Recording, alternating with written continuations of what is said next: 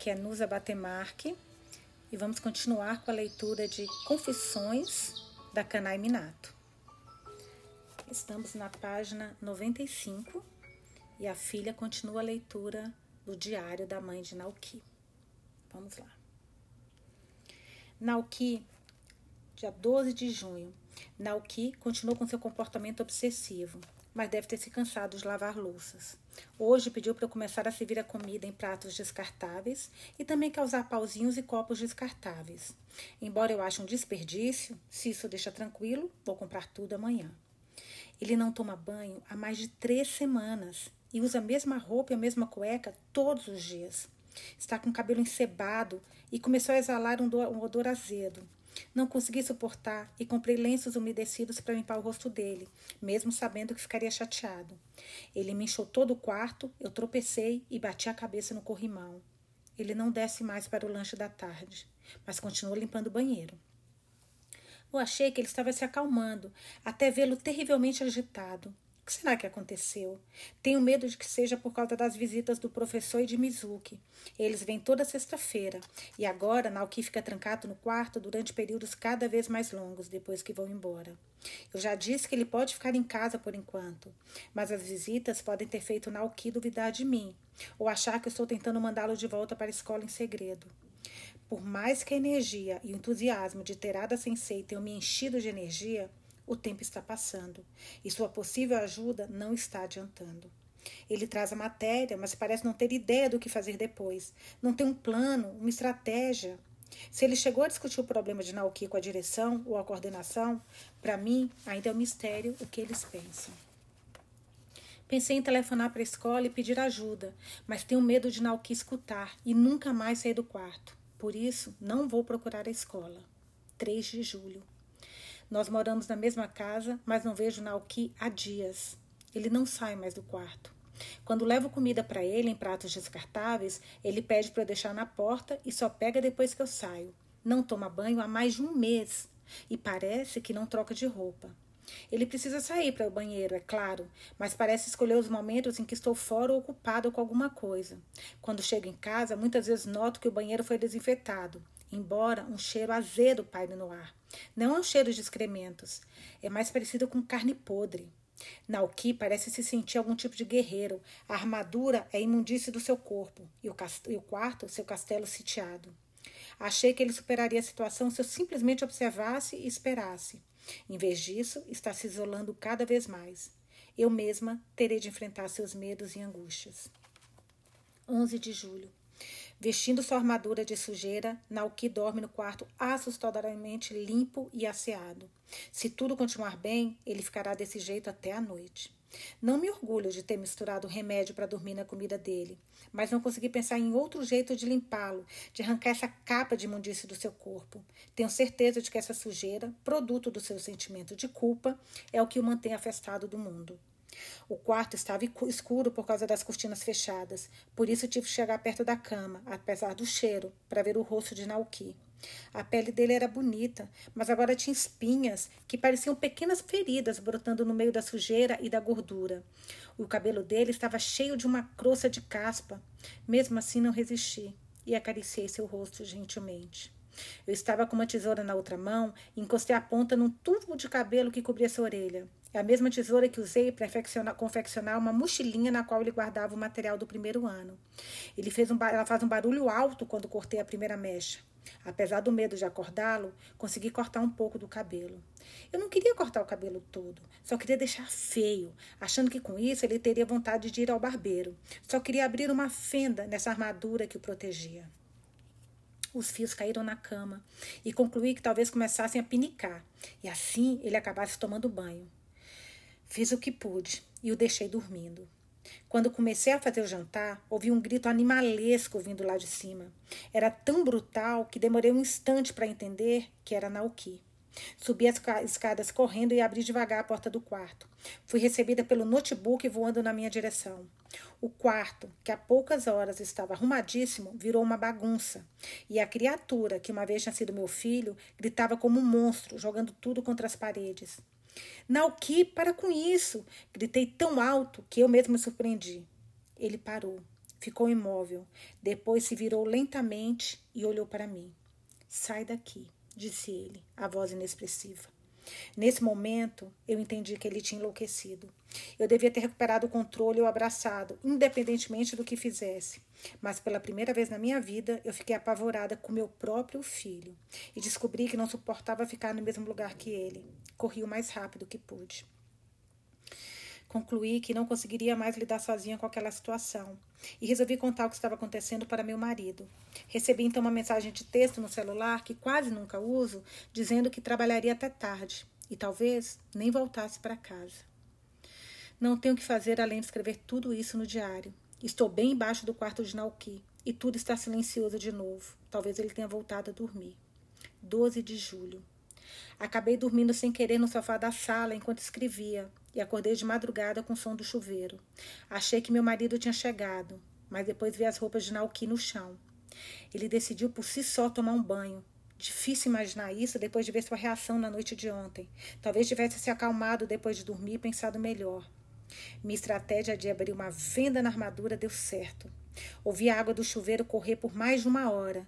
E se ele estivesse pensando em alguma loucura, como cometer suicídio? Fiquei com medo e encostei o ouvido várias vezes na porta do banheiro. Escutei o barulho de Nauki pisando no azulejo esfregando a esponja na pele. Então desci para esperar na sala.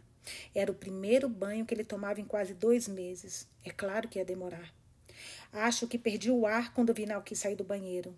Ele tinha raspado totalmente a cabeça. Foi um choque. Mas eu entendi que era a solução mais higiênica. Com a cabeça raspada, ele parecia um monge que havia se livrado de todas as suas angústias. Ele também cortou as unhas e vestiu as roupas limpas que eu tinha deixado para ele. Para dizer a verdade, não foi reconfortante ver Naukila naquele momento. Seu rosto estava totalmente inexpressivo, como se, junto com a sujeira, ele tivesse livrado de todas as emoções humanas. Eu não sabia o que dizer, e ele acabou falando primeiro. Me desculpe por tudo, disse ele com a voz igualmente inexpressiva. Vou ao mercado e já volto. Além de tomar banho, ele ia sair de casa. Falei na mesma hora que queria ir junto, mas ele disse que preferia ficar ir sozinho. É claro, meu instinto me dizia para segui-lo, mas fiquei com medo dele me ver estragar o que eu tinha feito até aquele momento. Resolvi sentar e esperar. Quando vi descendo na rua, notei que a primavera tinha acabado. Estávamos no verão. 17 de julho.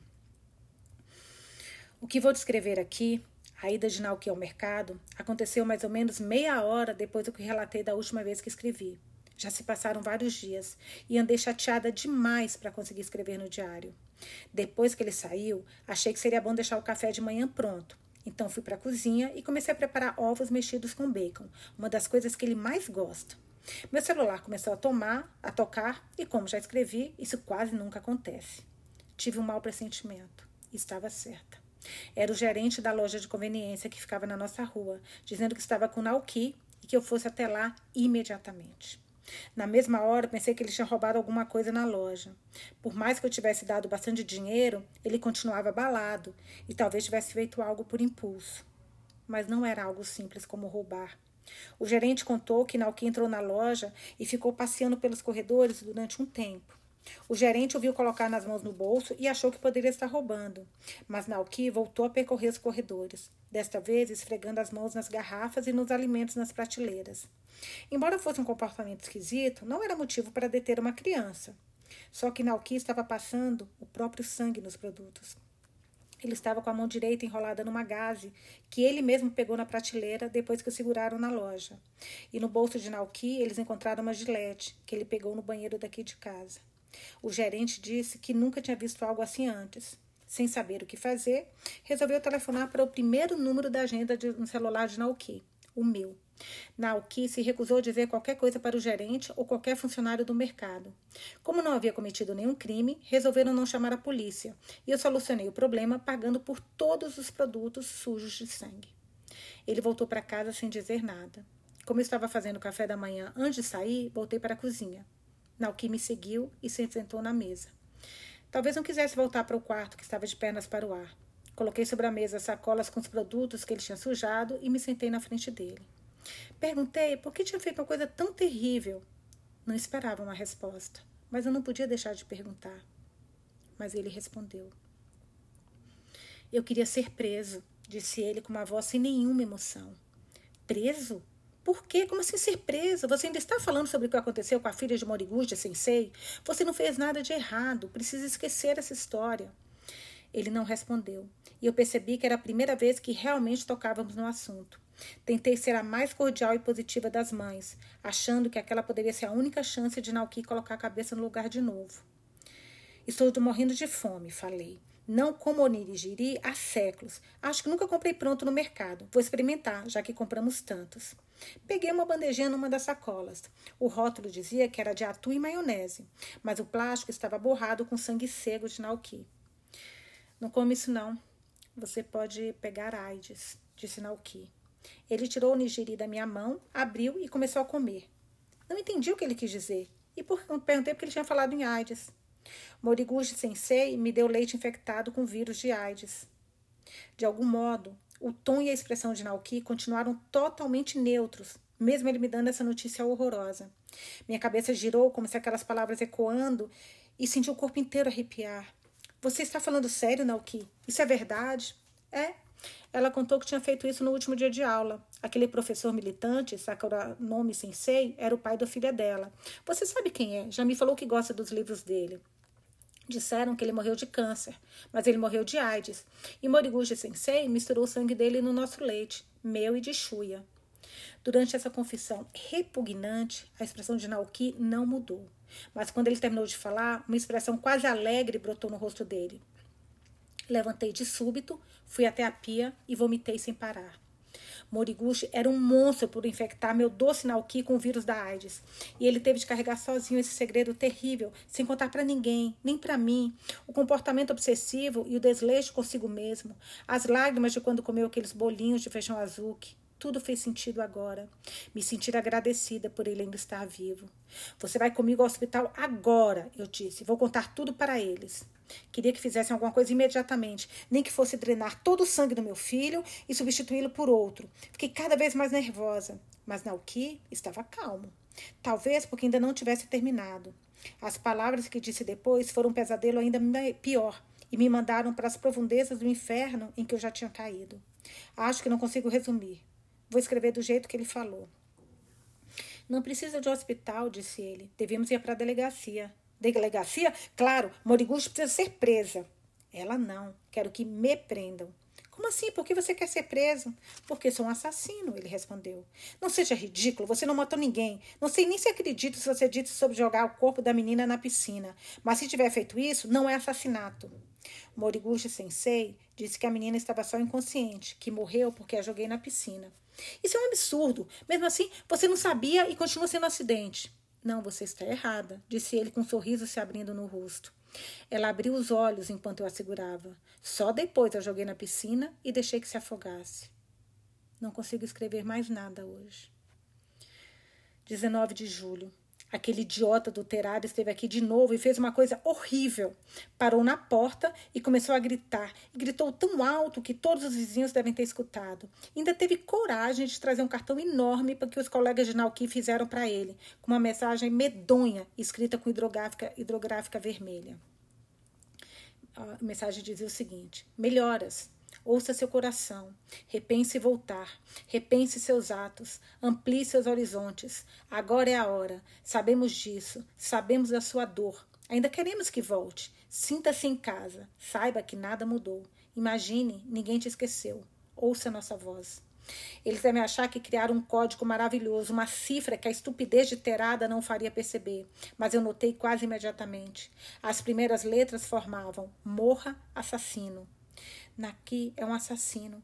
Um assassino que tem que suportar essa violência de crianças estúpidas que acham certo se divertirem com essa desgraça. Pelo menos eles me ajudaram a tomar uma decisão. Antes disso, eu achava que Naoki tinha jogado a filha de Moriguchi na piscina depois de Watanabe tê-la matado. Nada mais que isso. E depois me convenci de que Moriguchi tinha inventado tudo isso. Mas a verdade era muito mais terrível.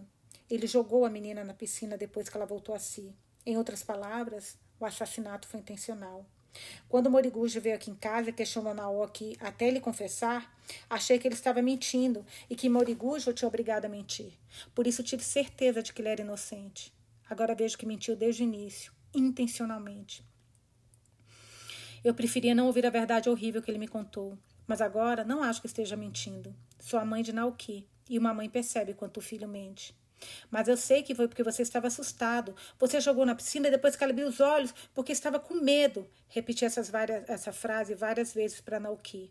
Sei que parecia uma idiota, uma mãe cega de amor pelo filho, mas ao me ver obrigada a admitir que Naoki tinha cometido um assassinato, comecei a procurar por uma última centelha de esperança, que ele tenha cometido esse ato abominável porque estava apavorado. Até isso ele me negou. Se você quer acreditar nisso, tudo bem, disse Naoki. Ele não tinha a menor intenção de me dizer porque matou a menina. Ao mesmo tempo, parecia aliviado por tirar aquilo tudo do peito. E quando eu perguntava de novo se fez aquilo porque estava com medo, ele só dizia: devíamos ir à polícia. Como se debochasse de uma mulher maluca. Quando se lavou da sujeira que usava como escudo, acho que também se lavou da doçura que tinha desde que era um bebê. Ele não é mais o Naoki que amo. Perdeu todas as características da bondade humana e se tornou um assassino, um filho rebelde, e uma mãe só pode fazer uma coisa num caso como esse. Yoshikiro, obrigada por todos os anos que passamos juntos. Mariko, me perdoe por não ter a chance de conhecer seu bebê. Cuide bem do meu neto. Que homem tenha forças e corra atrás dos seus sonhos. Vou me juntar aos meus queridos pais e levar Naoki comigo. Fim do diário. Achei que poderia descobrir a verdade se vasculhasse a escuridão e que isso me ajudaria a encontrar uma fresta de luz, o início de uma saída. Agora que terminei de ler o diário da minha mãe, não consigo enxergar a luz, tampouco retomar meu caminho adiante.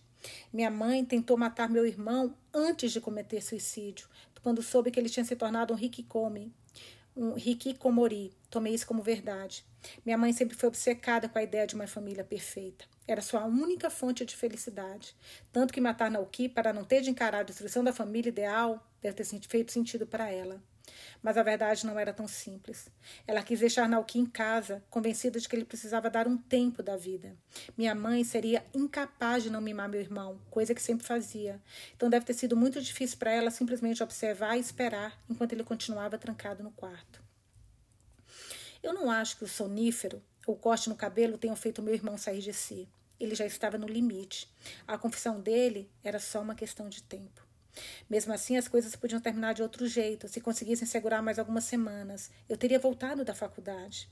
Agora que li o diário, não tenho certeza do que poderia ter feito, de como teria ajudado Nauki, mas pelo menos seríamos duas na casa. Eu e minha mãe encontraríamos uma solução. Seremos duas na casa. Não consigo entender como meu pai não percebeu nada. Talvez ele soubesse do que estava acontecendo e se veja de desentendido. Sei que minha mãe ficaria furiosa por eu pensar isso, mas desconfio que meu pai estava fingindo uma leve depressão como forma de evitar os problemas de Nauki. Ou talvez estivesse mesmo deprimido justamente por causa do meu irmão. Mas então concluo que o grande problema de Nauki, essa fraqueza fundamental, provavelmente foi herdada do meu pai. Acho que nossa família jamais viveria à altura do ideal que minha mãe almejava, e que sempre foi apenas um ideal. Olhando para trás, no entanto, percebo que realmente éramos uma família feliz e normal, até tudo isso acontecer.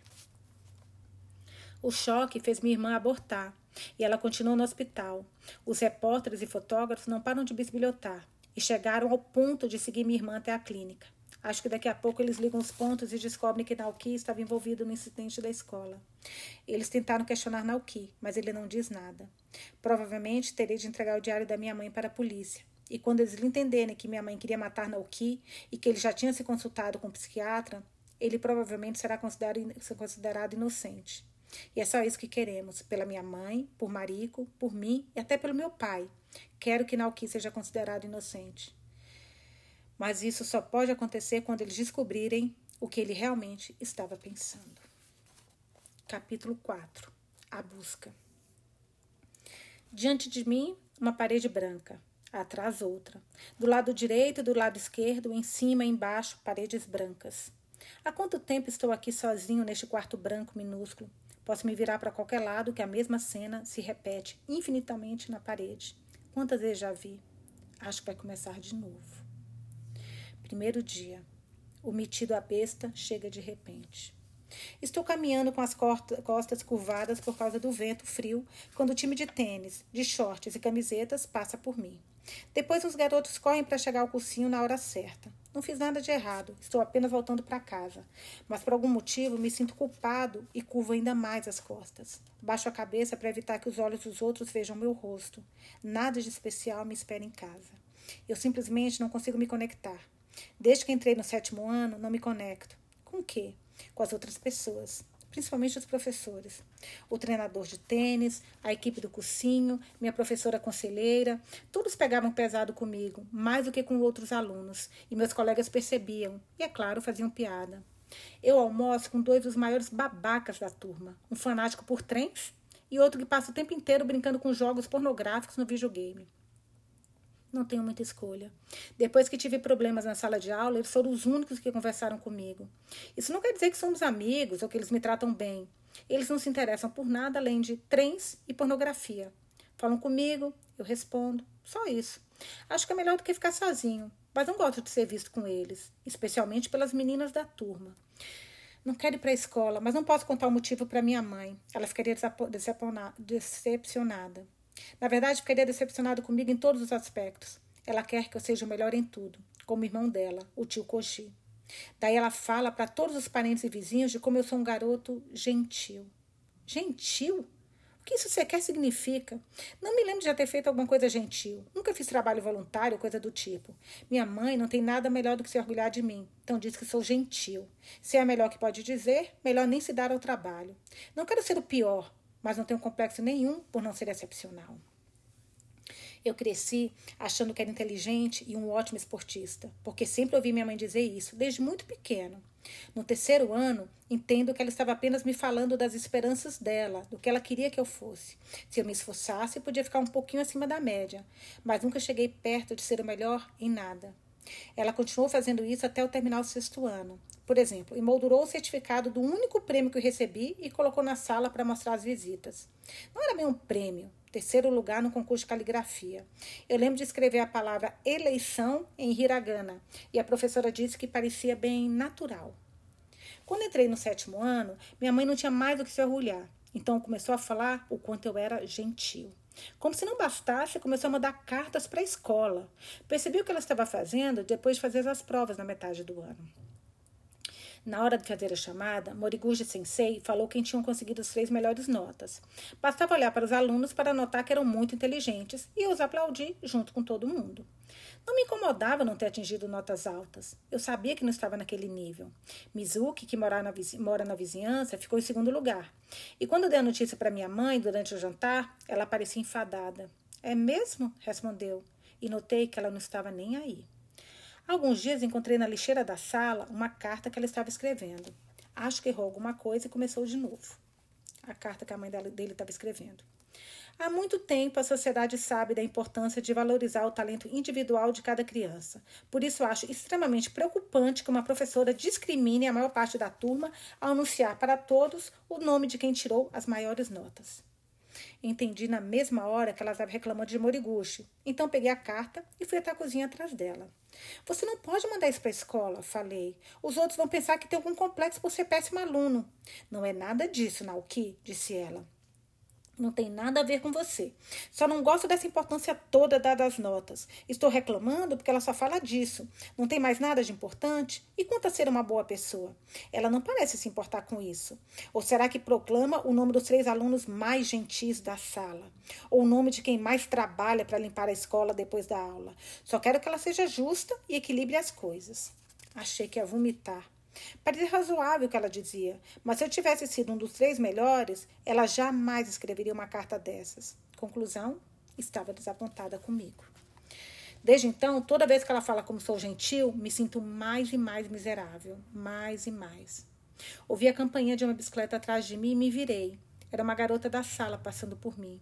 Ela costumava ser, costumava ser simpática comigo e provavelmente teria me cumprimentado enquanto passava de bicicleta. Não dessa vez.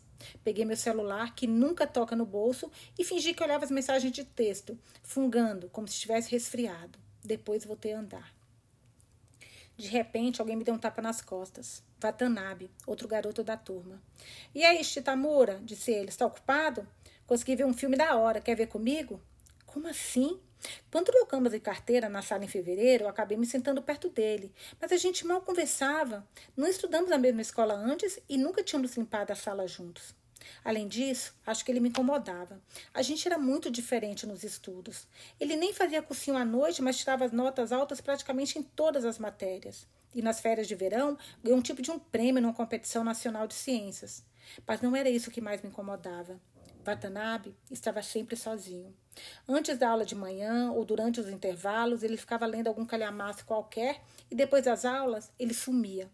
Como eu estava sempre sozinho, talvez pareça que tínhamos muita coisa em comum, mas o que eu odiava era o fato dele não se importar em estar sozinho. Não que ele não tivesse amigos, ele evitava as pessoas, porque não queria estar com elas, como se não conseguisse lidar com um monte de idiotas. Eu não suportava isso nele, pois me lembrava de Ukoji. Mesmo assim, a maioria dos garotos da turma se parecia com Watanabe, e de um jeito estranho, alguns ainda tentavam puxar o saco dele. Não por ele ser mais inteligente que os outros. Inteligência não dá status no ensino fundamental, mas porque ele usou da esperteza e do conhecimento que tinha para descobrir como retirar os borrões que a censura coloca sobre os órgãos sexuais nos filmes pornográficos, obtendo uma imagem limpa. Bem, pelo menos é o que dizem. Soube desses boatos e, como qualquer outro garoto, eu queria muito ver um dos filmes, mas é claro que eu não ia pedir emprestado. Afinal, a gente mal trocava a palavra. Até ele puxar papo comigo. Por que está perguntando logo para mim? disse eu. Achei que estava me zoando. Talvez houvesse algum colega da sala escondido em algum lugar para ver qual seria minha reação. Olhei em volta e não vi ninguém.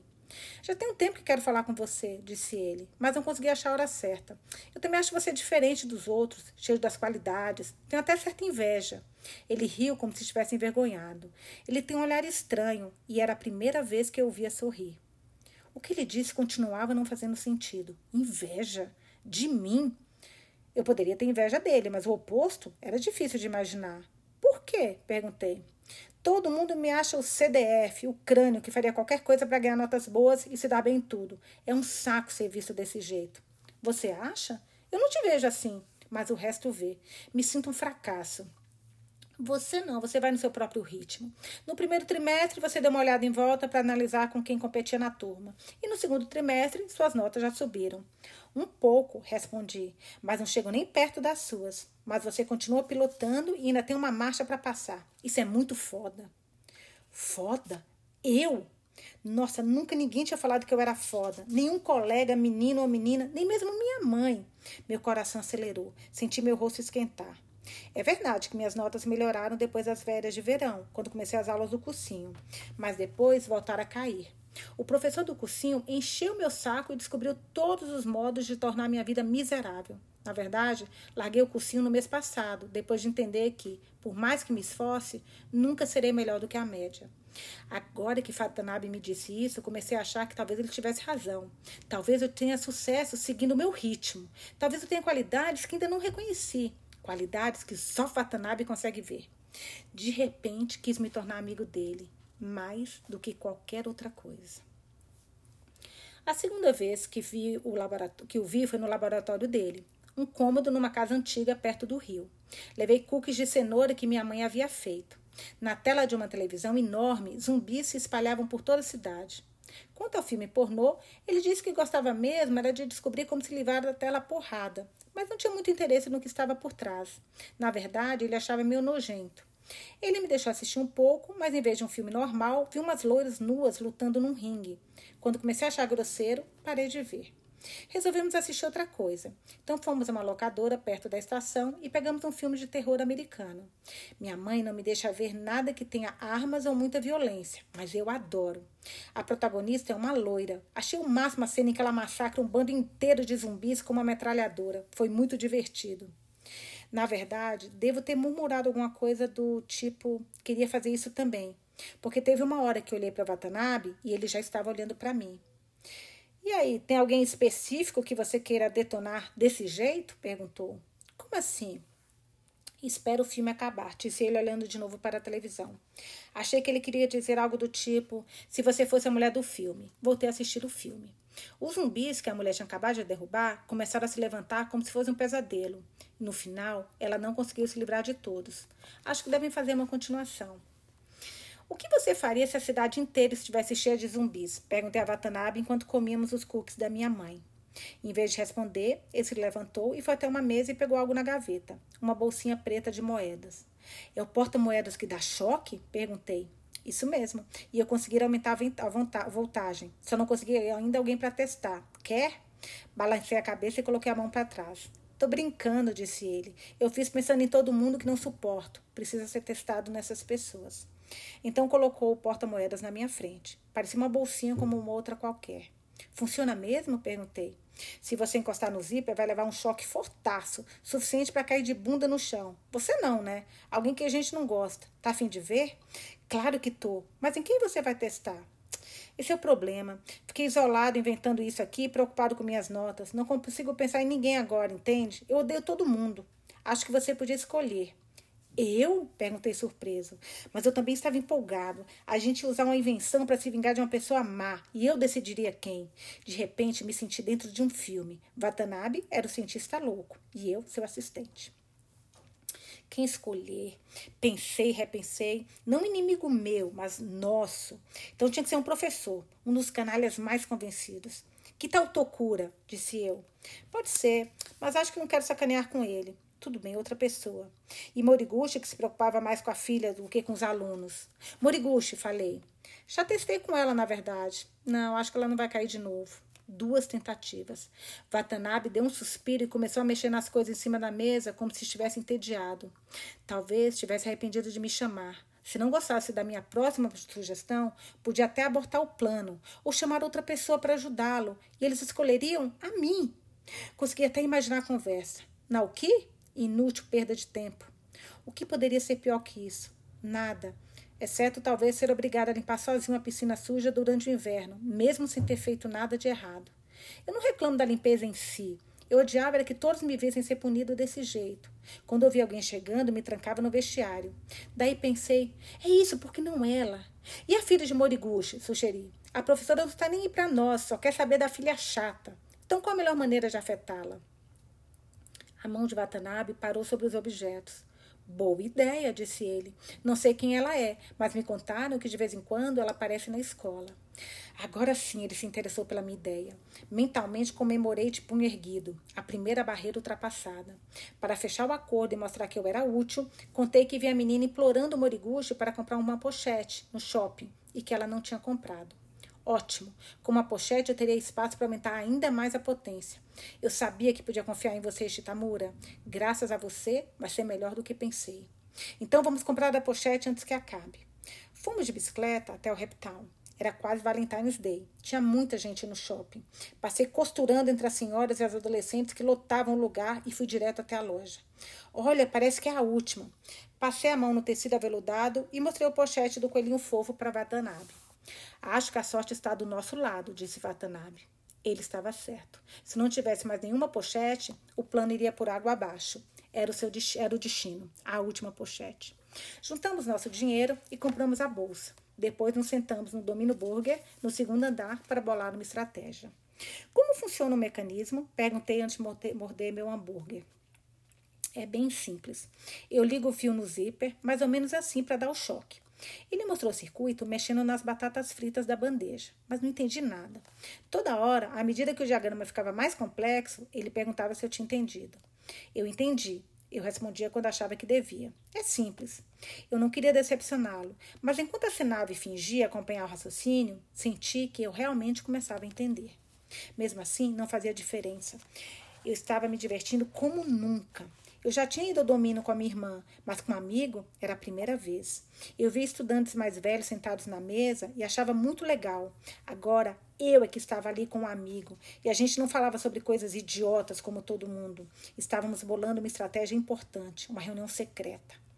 O que ela vai fazer na piscina? perguntou Watanabe, comendo as batatas do diagrama. Era minha vez de falar. Ela vai ver o cachorro. Sabe qual? Aquele cachorro preto que fica numa casa do outro lado da cerca aquele todo peludo, e isso ela vai dar comida para ele. Acho que leva pão escondido na roupa. Sério? Por que ela faz isso? E as pessoas da casa? Pois é, acho que deve ter uma semana que não vejo ninguém lá. Devem estar viajando. A gente podia descobrir. Como? Já sei, a gente joga uma bola de beisebol no jardim e pula a cerca para buscar. Se alguém perguntar alguma coisa, a gente diz que foi pegar a bola. Comecei a ter uma ideia atrás da outra. Isso nunca tinha acontecido comigo. Watanabe era o diretor de projetos e eu cuidava da parte tática. Eu não era mais assistente, estávamos trabalhando juntos. Propus o seguinte plano. Primeiro, eu pularia no jardim e sondaria o terreno para evitar qualquer interrupção inesperada. 2. A gente se encontraria na piscina e se esconderia no vestiário. 3. Quando a menina chegasse, eu falaria com ela primeiro, porque Watanabe ele fica estranho quando sorri. 4. Watanabe colocaria o pochete no pescoço dela, fingindo que a mãe dela pediu para a gente comprar. E 5. Eu falaria para ela abrir. Acho perfeito, disse Watanabe, parecendo satisfeito. Caí na gargalhada, imaginando a filha de Moriguchi caindo de bunda no chão. Você acha que ela vai gritar? Perguntei ainda rindo. Watanabe também estava dando risada. Não, acho que não. Sério? Acho que vai. Quer apostar? Quem perder paga a próxima conta no domínio, domínio fechado? Fechado. Brindamos com Coca-Cola para selar o pacto. Uma semana depois do primeiro dia, o garoto se esgueira bastante nervoso até a piscina. Desde hoje de manhã, mentira, desde uns dias atrás, estou todo animado. Pela primeira vez desde o início do ano, estou feliz de estar na escola. Quando terminou o segundo horário, sussurrei para Watanabe: Tudo pronto? Tudo pronto. Ele sussurrou de volta sem olhar para mim. Mesmo que agora fôssemos amigos, a gente não andava junto na escola para não levantar suspeitas e ninguém descobrir nosso plano. Eu não estava mais prestando atenção na aula, e no quinto horário, que era aula de ciências, quase caí na gargalhada quando vi Moriguchi. O resto do dia passou voando. Depois da aula, fui direto para a piscina. Olhei em volta para garantir que não havia ninguém por perto. Felizmente, ninguém recebeu a tarefa de limpar a piscina junto comigo. O cachorro enfiou o focinho entre a cerca e parecia que não tinha mesmo ninguém em casa. Mesmo assim, melhor prevenir do que remediar. Então, puxei uma bola de beisebol que encontrei atrás do banco do time e a joguei no quintal. Depois, fingi que estava com raiva por ter de buscá-la e pulei a cerca. Dei a volta pela casa toda e toquei o interfone. Ninguém atendeu. Perfeito. Pulei a cerca de novo e voltei para a piscina. O cachorro me observou o tempo todo, mas não latiu. Talvez fosse muito velho ou muito manso. Mandei uma mensagem de texto para Watanabe. Fase 1, ok. Cinco minutos depois ele apareceu na piscina. Tudo dando certo. Falei fazendo sinal de positivo com o polegar. Entramos no vestiário e nos escondemos atrás da porta. Ele nunca era trancado. Fase 2 iniciada. O vestiário estava escuro e cheirava a mofo. Me lembrou das cabanas que a gente fazia embaixo do cobertor quando criança, quando ainda achava que podia fazer tudo. Talvez isso tenha mudado e eu realmente pudesse fazer tudo, com um amigo como Watanabe. Olhei para ele e vi que fazia um ajuste final na pochete. Parecia totalmente inofensiva, como uma mocinha normal de criança. A diferença é que dava um choque de verdade. Por que da próxima vez a gente não se encontra lá em casa? Perguntei. Minha mãe quer te conhecer. Ela disse que faz um bolo. Acho que ficou feliz por eu ter feito um amigo inteligente. Ela escreveu para o diretor no trimestre passado para reclamar de Moriguchi, que sempre tirava as melhores notas na sala, mas quando contei que éramos amigos, ela já sabia que você estava entre os melhores da turma. Vai entender. Não tem um laboratório tipo o seu, mas o bolo dela é ótimo. Você pode ir comigo comemorar o plano. Vou pedir para ela fazer um bolo especial. Você prefere cobertura de chantilly ou de chocolate? Ele não respondeu, só levou o dedo à boca para que eu ficasse quieto. Pela fresta da porta, vimos a menina se esgueirar pelo portão. É ela, sussurrei.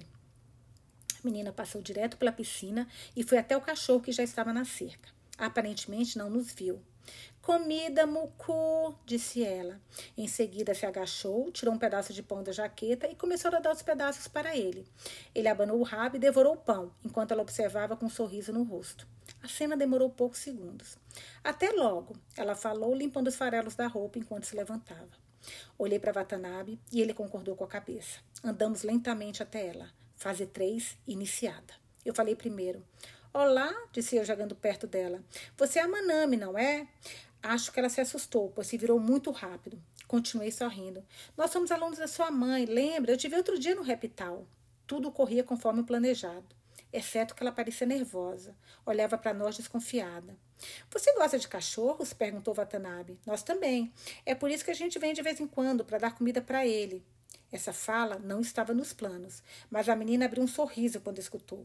Watanabe estava segurando a pochete atrás das costas, mas mesmo assim que ele relaxou, ele esticou o braço com a bolsa na, na mão. Fase 4. Coelhinho fofo! gritou ela. Watanabe abriu aquele sorriso estranho e se abaixou para olhar nos olhos dela. Sua mãe não comprou para você naquele dia, não é? Perguntei. Ela comprou depois? A sensação era de ler a frase num roteiro. Ela balançou a cabeça. Não, disse Watanabe. É porque sua mãe pediu para a gente comprar para você. Ainda é cedo, mas é o presente dela do Valentine's Day. Em seguida, ele passou a alça pela cabeça dela. Da mamãe? disse ela, mais feliz do que antes. Só percebi que ela era parecida com Moriguchi depois que ela sorriu. Ela era idêntica à mãe. Isso mesmo, tem chocolate aí dentro, pode abrir. Era a frase conclusiva. Supostamente, eu que deveria dizê-la, mas Watanabe foi mais rápido, o que me deu um pouco de raiva. Por fim, achei que não faria diferença. Estávamos perto do clímax. A menina passou a mão no tecido e segurou no zíper. Aquela era a hora. Depois do choque, ela cairia de bunda no chão. Não foi o que aconteceu. A bolsa fez um estalo. A menina se contorceu com o corpo rígido, depois ficou mole e caiu de costas como se estivesse em câmera lenta. Depois ficou lá, imóvel, de olhos fechados. O que aconteceu? Será que ela morreu? A ideia me passou pela cabeça. Começou a comecei a tremer. E meu reflexo foi segurar no ombro de Watanabe. O que aconteceu? Ela não se mexe, falei. Watanabe não respondeu. Apenas abriu um sorriso, como se tudo que ele sonhasse na vida tivesse acabado de se realizar. Foi o sorriso mais natural que já vi na vida. Ele olhou para mim e disse: Vai lá agora, conta para todo mundo, disse ele. O quê? Contar o quê? Antes de eu dizer qualquer coisa, ele tirou minha mão do ombro dele como se limpasse uma sujeira. Até mais, disse ele. Depois virou as costas e saiu. Espera, o que você fez? Eu queria gritar atrás dele o mais alto possível, mas não saía nada. Ele parou como se tivesse acabado de se lembrar de alguma coisa e se virou. Ah, quase me esqueci. Não se preocupe, ninguém vai achar que você teve alguma coisa a ver com isso. A gente nunca foi amigo. Não suporto garotos como você. Inúteis, mas cheios de si. Comparado a um gênio como eu, você é um fracasso total. Fracasso? Espera, não me deixa aqui desse jeito. Eu queria correr atrás dele, fugir dali mas minhas pernas não se mexiam. As palavras dele ecoavam na minha cabeça. Minha visão começou a sumir. Estava escurecendo. Assustei com o sinal da escola e me dei conta de novo de onde eu estava. A sensação era de estar ali parado há horas, mas Watanabe tinha saído há poucos minutos. O que ele disse antes de sair ainda girava na minha cabeça. Ele queria matá-la desde o início. Eu fui usado, mas para o quê? Agora conta para todo mundo? Era isso que ele queria? que eu fosse, se eu fosse a polícia e contasse para todo mundo o que aconteceu, ele seria preso. Como, como era isso que ele queria? Então, ser um assassino? Talvez sim. Mas se ele fosse preso, o que aconteceria comigo? E se ele mentisse para a polícia? E se falasse que não sabia de nada? Ou que havia planejado tudo e carregado ele comigo? Seria o meu fim. Baixei a cabeça e olhei nos olhos do coelhinho fofo. Eu que tinha visto a menina implorar Moriguchi pela pochete. Agachei-me, tirei a bolsa do pescoço dela e joguei o mais longe possível. Será que foi suficiente? Será que vão desconfiar de mim? E se eu sair correndo e não contar para ninguém? Quando alguém é eletrocutado, eles procuram alguém para culpar. Não ia demorar para chegar a Watanabe. E se vierem até mim? E se eu fizesse parecer que ela caiu na piscina? Pode dar certo. Ela simplesmente caiu na piscina. Eu precisava agir rápido. Sem olhar no rosto dela, peguei a menina no colo. Ela era mais pesada do que eu esperava. Atravessei o deck e quase caí quando cheguei na beirada. A água estava suja, cheia de folhas. Estendi o braço. Não, isso não ia dar certo. Eu não queria que espalhasse muita água nem fizesse tanto barulho. Me agachei, tomando cuidado para não perder o equilíbrio, e senti o corpo dela se mexer um pouco. Em seguida, ela abriu os olhos. Eu gritei, quase deixei cair na água. Ela está viva, viva! Me senti tão aliviado que não sabia se ria ou chorava. Um fracasso. Quando o terror começou a passar, me lembrei da última palavra de Watanabe. Ele estava de olho em mim o tempo todo, me usando. Ele queria ser um assassino e me usou para fazer isso. Mas a menina estava viva. O fracasso, na verdade, era o plano de Watanabe. Você que é um fracasso. Você que é um fracasso e nem sabe disso, seu idiota perdedor. Não sei o que aconteceu primeiro. A filhinha de Moriguchi recobrar a consciência e olhar para mim, ou eu soltá-la dentro da água. Fui embora sem olhar para trás. Minhas pernas não tremiam mais. O fracasso de Watanabe se transformou no meu sucesso. Um dia depois do incidente, o garoto acorda com um sorriso no rosto. Minha mãe preparava ovos com bacon quando eu desci para a cozinha na manhã seguinte. Olhou para mim quando me ouviu chegar. Nauki, aconteceu uma coisa terrível, disse ela. O jornal estava em cima da mesa. Mais ou menos no meio da primeira página, a notícia. Menina se afoga tentando alimentar cachorro. Afogamento acidental. Já estava nos jornais. O artigo dizia que tudo tinha sido acidente. Consegui. Fico muito triste por Moriguchi Sensei, disse minha mãe, mas não entendo por que levar as crianças para a escola desse jeito. Imagina o que podia acontecer com a turma. Vocês estão perto das provas finais. Ah, já ia me esquecendo, disse ela. Em seguida, foi até o armário, pegou uma caixa embrulhada num papel vermelho amarrada com uma fita dourada, chegou perto da mesa e colocou o encaixe em cima do jornal cobrindo a notícia. Para você, chocolate do Valentine's Day. Ela sorriu e eu sorri de volta. Como a minha irmã não está aqui, esse seria o único chocolate que eu ganharia. No entanto, quando cheguei à escola, Mizuki também me deu uma caixinha de chocolate. Acho que ela quis ser educada por minha irmã ter sido legal com ela. Aceitei o presente. Você viu o jornal? perguntou Mizuki de repente. E eu quase deixei cair a caixa. Consegui comentar que era algo terrível. Quando entrei na sala, todo mundo só falava disso. Aparentemente, os alunos que ficaram na escola até tarde começaram a procurar a filha de Moriguchi. Quem encontrou foi Roxino, da nossa turma, mas outras crianças também viram o corpo. Todos estavam muito exaltados. Algumas meninas choraram, mas a maioria estava agitada. No início, no início, tentavam descobrir o que havia acontecido, acrescentando novas informações, até que a história virou uma competição, com os alunos se gabando do que tinham fez, visto ou feito. Eu assisti a tudo parado na entrada da sala, quando alguém puxou meus braços pelas costas e me arrastou para o corredor. Watanabe. O que você fez? disse ele, quase colando o rosto com o meu. Por algum motivo, não tive medo. Na verdade, me deu vontade de rir. Segurei a risada, mas afastei a mão dele, que me segurava no ombro. Não fala comigo, eu disse. A gente não é amigo, lembra? Sobre ontem, não vou falar nada para ninguém. Se quiser, fala você. Dei meia volta e entrei na sala de novo. Me sentei na carteira sem me juntar ao falatório dos outros. Simplesmente abri meu livro, um policial romance, um romance policial antigo que meu tio Koji tinha me dado. Agora eu era diferente, longe de ser o mesmo de antes. Consegui ter sucesso no que Watanabe fracassou, mas ao contrário dele, eu não ia contar para ninguém.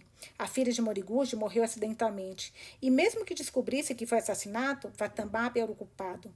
De todo modo, eu vi o quanto ele queria fazer isso. Se aparecia, a polícia aparecesse na escola, ele, ele provavelmente confessaria na mesma hora. Que idiota! Ele ferrou com tudo e nem percebeu. Moriguchi tirou uma semana de folga. Quando voltou, não disse nada sobre o que tinha acontecido. Só pediu desculpa por ter se ausentado durante tanto tempo. Como se voltasse ao trabalho depois de um resfriado. Se eu morresse, minha mãe ia adoecer, enlouquecer, talvez até se matar. Moriguchi agiu com tanta normalidade que nem parecia triste. Isso só se viu para vermos o quanto ela estava realmente deprimida. Eu tinha certeza que Watanabe percebia o quanto a professora estava destruída e que ria consigo mesmo toda vez que a via. Isso me fazia rir ainda mais. Pelo menos era assim que deveria ser. As aulas foram normais durante um tempo. Os professores fingiam a tratar a gente do mesmo jeito, se dirigindo a todos com igualdade, mas era tudo um teatro. Não sei se eles não queriam deixar ninguém envergonhado ou se só queriam evitar qualquer confusão na sala. De todo modo, eles davam os exercícios mais difíceis para os alunos mais inteligentes. Watanabe não precisava se esforçar muito. Por mais difícil que fosse a pergunta, quando os professores o elogiavam, ele fingia não se importar. Só que agora eu entendia o suficiente para rir quando ele agia com essa pretensão. Dava para ver no rosto dele. Você acha que essa pergunta estúpida é desafiante? Mas já fiz coisa muito mais difícil. Que idiota! Ele nem sabia que não tinha feito. Eu é que tinha feito. As perguntas que faziam para Watanabe começaram a me parecer mais fáceis. Na semana passada, resolvemos um exercício com caracteres chineses. Acertei todas as respostas e o professor ficou impressionado. E por que não ficaria? Não será nas provas finais, mas em pouco tempo. Vou conseguir notas ainda melhores que a de Watanabe. Quando percebi isso, comecei a achar que todos os outros alunos eram todos, todos idiotas.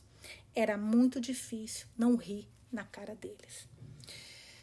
Acabamos a leitura de hoje. É a quinta leitura coletiva. Nossa, gente, que reviravolta, hein? Meu Deus. Esse livro tá bem intrigante. Quinta-feira eu volto com uma nova leitura.